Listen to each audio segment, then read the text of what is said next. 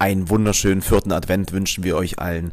Und bald ist es wieder soweit. Der Weihnachtsmann bringt seine Geschenke und rutscht durch den Schornstein und ihr werdet euch alle freuen. Ihr könnt euch aber auch alle freuen, wenn wir direkt jetzt mit dem Fahrstuhl nach oben fahren, nämlich wenn ihr euren Elevator Pitch drauf habt. Im Verkauf ist das A und O, dass du wirklich innerhalb von 20 bis 60 Sekunden deinem Gegenüber sagen kannst, was du kannst, welche Dienstleistung du hast und wie du ihm natürlich mit welchem Nutzen weiterhelfen kannst.